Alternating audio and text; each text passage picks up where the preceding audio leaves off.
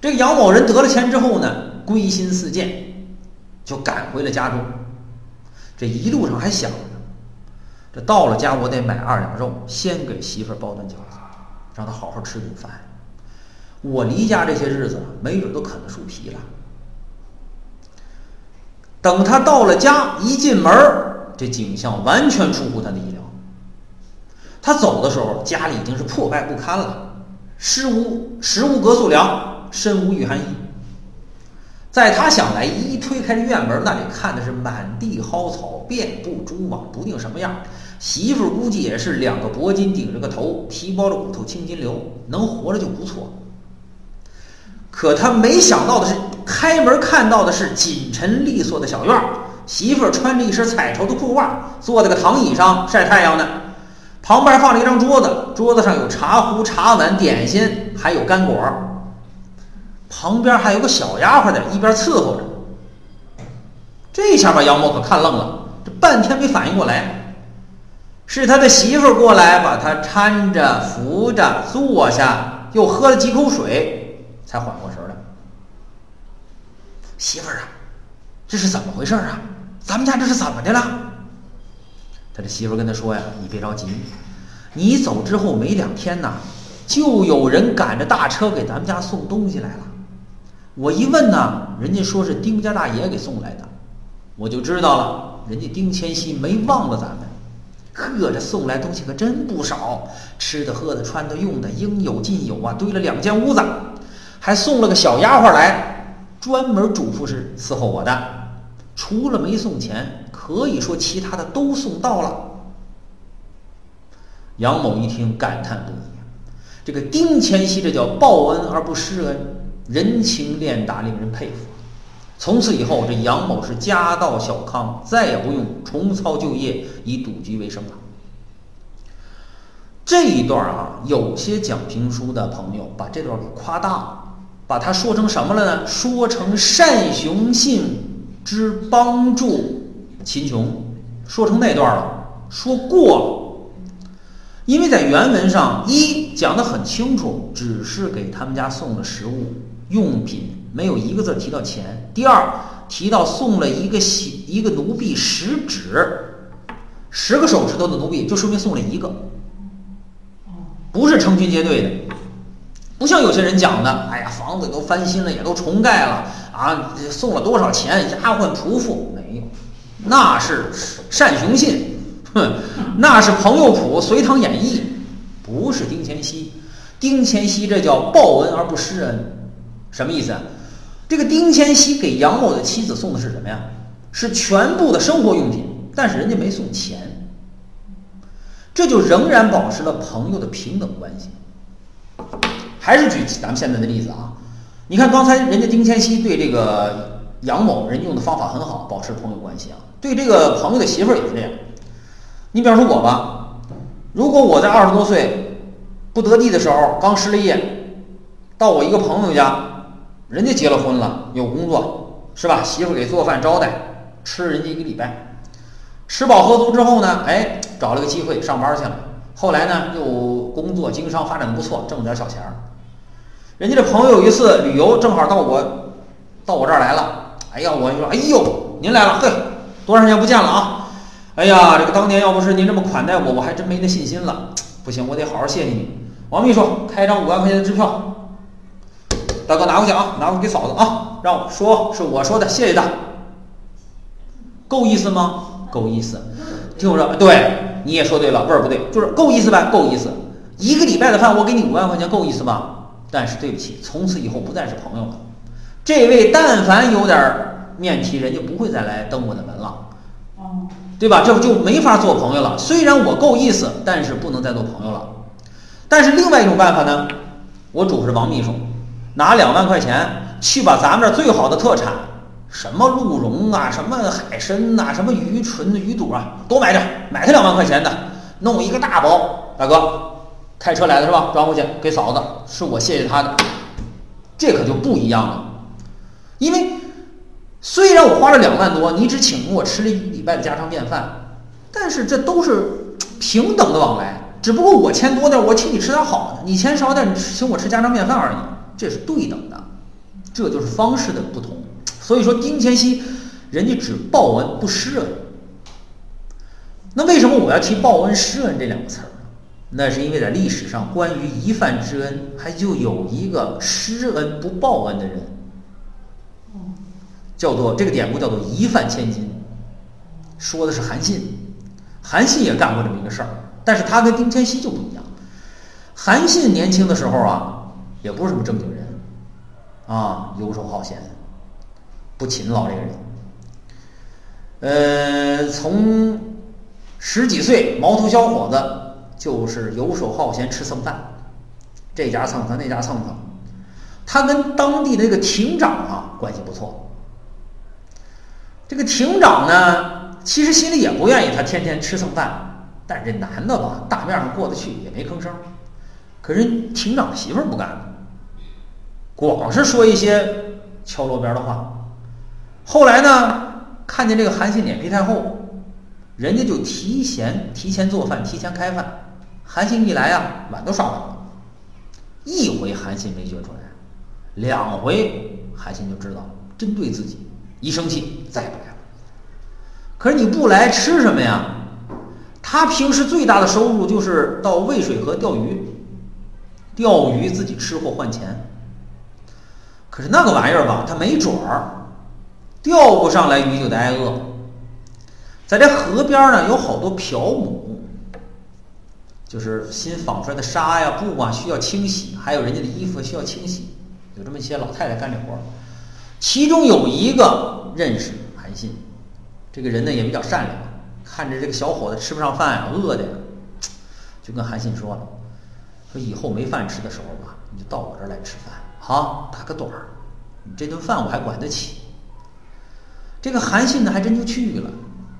吃了几回饭之后，他就跟人老太太说了：“说我要是有一天飞黄腾达得地了，我一定要报答你的恩情。”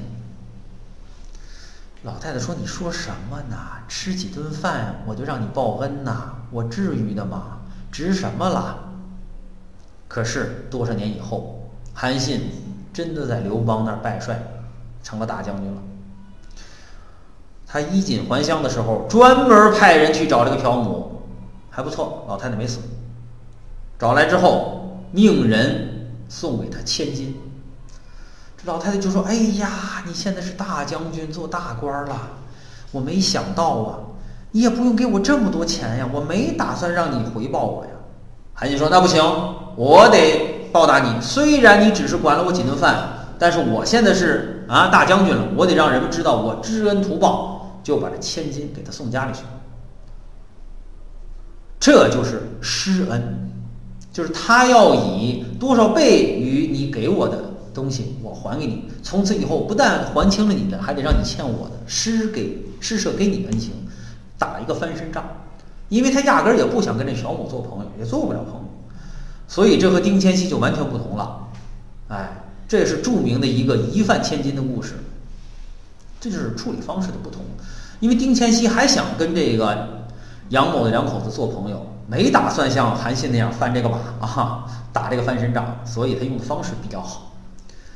现在呢，丁乾熙交到了这个朋友，所以说这个为人处事啊，有好心不行，你还得有好的办法才能办成好事儿啊。意史是在最后有个评论，说贫而好客，饮薄浮荡者犹为之；最义者独其妻耳，受之失而不报，其人也在。然一饭之德不忘，丁其有焉。他这话的意思就是说呀，家里穷，但是还特别好财买脸，就是说特别还好面子的，哪些人爱干这种事儿啊？赌徒。酒鬼，还有那些混迹社会的人，好干这事儿。家里多穷，面子也是重要的，也得好这个面子啊。时至今日也是如此的啊。他说，最让我觉得独特的是他那媳妇儿。一般来说啊，男的好干这事儿，女的是最受不了这种事儿的。家里本来就穷，是吧？大人孩子吃不上饭，你还得出去招些朋友来卖这面子，你是那人吗？咱们管得起吗？哎。人家他这媳妇儿做到了，所以他说：“最义者独其妻耳。”然后他还说：“哎，就说受人之施而不报，岂人耳？啊，就说你受了人家恩惠啊，应该想着回报，要不然你还算人吗？但是能做到一顿饭都不忘，这丁乾熙不简单。哎，蒲松龄意思就说，虽然说受了别人的恩惠应该报答，这是一个人之常情，但是做到了一顿饭都不忘，这个不容易。丁乾熙做到了。这个故事就讲完了。这个故事呢，它分为了上下两个部分。上半部分讲的是丁乾熙和杨某这一家人是萍水相逢，但是杨家的人呢，待他是款待非常，对他非常的热心。在这一部分里啊，杨家的古道热肠是值得赞扬的呀，这点我是肯定的。但是这里边也有我不欣赏的地方。就是他这个虚耗面子，我很不以为然。原文上四个字叫做“管谷丰隆”，就是说让他在这住的、吃的都非常的丰盛，超出了这家人的承受能力。你喂马拆草棚子那没办法，你不能让马饿死啊！草棚子你可以再续，可是你管人家饭的时候，完全超出了这家人的承受能力，纯粹是为了这个面子问题。所以这点我不，我不太觉得不以为然。说起这个古道热肠啊，我一直有一个故事是经常讲的。其实我有这么四五个故事经常讲。这四五故事从哪来的呢？是我五年级的时候有一本五年级小学生课外读物。我小的时候好像是三四五这三个年级每学期都发一本，最好就是这五年级。当然也跟我那时候长大了有关系。印象最深，其中有个故事，就是农场主与牛的故事。他那个故事和这个可以对比一下啊，非常有比对的价值。说的是呢，嗯，那是讲的欧洲那个故事啊。说有一个农场农场主，他有很多的牛和田地。有一天，他手下的一个帮佣跟他说，说那个。咱们的一头牛，因为跑到旁边一个农夫家的田地里去吃粮食，把他们家的庄稼给啃了。这个农夫呢，一怒之下把这牛给杀了。这个农场主非常生气：“你吃你点粮食，该赔你赔你，杀我的牛你还了得？一头牛值多少钱呢？”他很生气。然后呢，他就决定要去找这个农夫讲理。第二天上午，他带着这个手下人去了。可是没成想下雨了，也是天儿不好。这下雨呢，中途就在一个地方背雨，结果背到了下午还下。现在往回走啊，也挺远，说干脆咱们找他去啊。下着雨啊，没准在家把这事说完了就得了。结果他就去了，路上特别不好走，没想到等到那天黑了，天都快黑了才到，下着大雨，浑身也湿透了。一到这家，他一看呢。只有女主人在，带着四五个孩子，啊，对不起啊，具体是四个五个，我记不清楚了啊，带着好几个孩子，然后一看他们两个风尘仆仆、满身泥泞的来了，人家什么都没问，先热让进家里，给他们擦了擦身上，然后让到火炉旁坐下，又给他们烧了黑咖啡，让他们暖暖身子，招待的很热情。然后说话间呢，说起她的丈夫今天去杀牛了，但是天气不好，可能还没从这屠宰作坊那儿回来呢，可能要晚一点儿。啊，如果是来找我丈夫的，你们就等一会儿。然后这个农场主看到几个孩子，听说下一周将有牛肉吃，眼睛都得放光，他就没有忍心，现在就提出来说我是来找你家算账的，没吭声。过了一会儿呢，这农夫也回来了，农夫也不认识他们两个。也以为是过路的下雨过路的朋友，哎呀，一进来就说：“哎，真是不好意思，你们来的不巧。今天本来你们可以给你们牛肉吃的，但我今天这牛没宰完，是吧？天儿也不好啊，帮我忙的人也没去，我一个人没把牛收拾干净。今天吃不上牛肉了。家里还有什么啊？家里还有黑面包，还有些豆子。好，我们一起吃饭吧。于是这女主人就把家里的黑面包和豆子拿出来做了一顿饭，大家一块吃了。吃了之后还给他垫的。这个草啊，干草，给他让出一间屋子，让两个人住下来。第二天早晨，又给他们煮的燕麦，哎，吃了早饭，还有牛奶。吃完了之后，这农场主跟他们一家人道别，还抱了抱这些孩子，就回去了。在这路上，这仆人就不明白了，说咱们这么远来了，你怎么连牛的事都没提呢？这个农场主说了一句话，他说：“这世间的牛何止千万呢，但是人情味少的可怜，我这牛死的值了。”这个故事和丁千熙前半部分都讲的是古道热肠，但是不同的是，这家人自己吃什么，我就让你吃什么。我们家吃黑面包豆子汤，你也跟着我一块儿吃，而不像丁千熙的媳妇儿，为了面子，去那样准备丰盛的饭菜去招待客人。这种行为啊，我很不以为然。但是现在呢，我们这一代，就是我这一代人已经好很多了。我父母那代人特别好干这个。呃，有一个情景喜剧叫《东北一家人》，有一集我记得特别清楚，就是说这老头儿啊，就他们家老爷子李琦演的。呃，这老头儿呢陪这个娘家的钱，就是他老伴儿家里来亲戚了，陪人家喝酒喝多了，哎，躺在床上挺难受。他大女儿在旁边伺候着。这么仨人儿，老头、老太太、大女儿，就说起过去的事儿了。这个大妈就说呀：“哎呀，咱们过去过去那些年啊，咱们家里经常来且，一来且呀，我这表面上挺热情，可我心里头啊心疼我那点细粮啊。”那大爷就说了：“哎呦，你妈这人就是好脸儿，细粮都给且吃了，自个儿家呢，除了过年过节，基本上都是粗粮细做。”啊，然后又说了好多。后来这大妈说。那些年呀，凡属来城里卖烟叶的，都把咱们家当旅店了，啊，就是你爸那边亲戚都是卖烟叶的嘛，当旅店了。可这倒好，你爸那些年抽的烟叶从来没花过钱。他大女儿不懂事儿，还说呢，哎呦，那我爸可占了大便宜了。老头一听急了，啥呀？好几年没吃这细粮，急了。所以说不好，就说这样的热情是虚假的了，因为你。谁很正常，自己家都吃不上的细粮，你都让人吃了，你心里能痛快吗？可是你又好这个面子，结果就造成了表面上热情，背后烦恼，有点虚情假意了。说实话，不真诚，至少是不够真诚。这种行为在上一代人当中很普遍，现在确实已经好很多了。所以说，我对这个前半段啊，杨家人这个这个虚好面子，我不以为然，我认为不好。多一点真意，少一点虚情，量力招待，尽心答谢，才能让更多的古道热肠传播下去。包括很多亲戚之间也是如此啊。有的时候亲戚之间那种感情，我也经常这么形形容：多一点真诚，少一点虚假啊，是这样。我说话有时候有点，这其实得罪很多人说这话，但是是确实如此啊，确实如此。那也实话得罪很多人，很多人说我啊，那包括好多朋友也不理解，跟我说。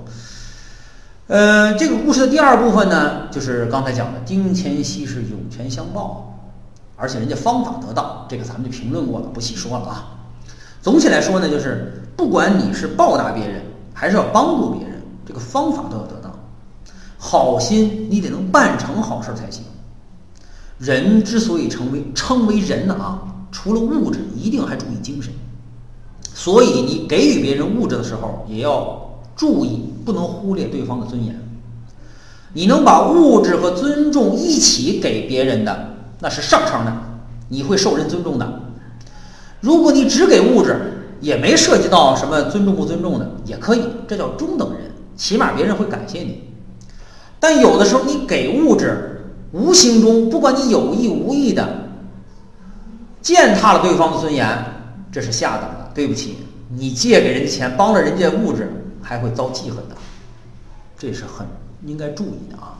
君子不食嗟来之食，所以说你也作为君子，不要给别人嗟来之食，这个很重要。嗯，然后我再讲一个故事，也是跟这下半段对应的，讲一个这个不好的故事啊，就这方法用的不好。说的是啊，那个人故事是用第一人称写的，说我呢住的小区。在这个门前啊，刚开了一个大的超市，我经常去那儿逛超市。我非常喜欢那儿的甜点区，做的非常漂亮，尤其是蛋糕，每天都有不同花色的蛋糕。然后做蛋糕的人呢，会把蛋糕切成小块儿，让大家品尝，哎，因此呢，吸引大家购买。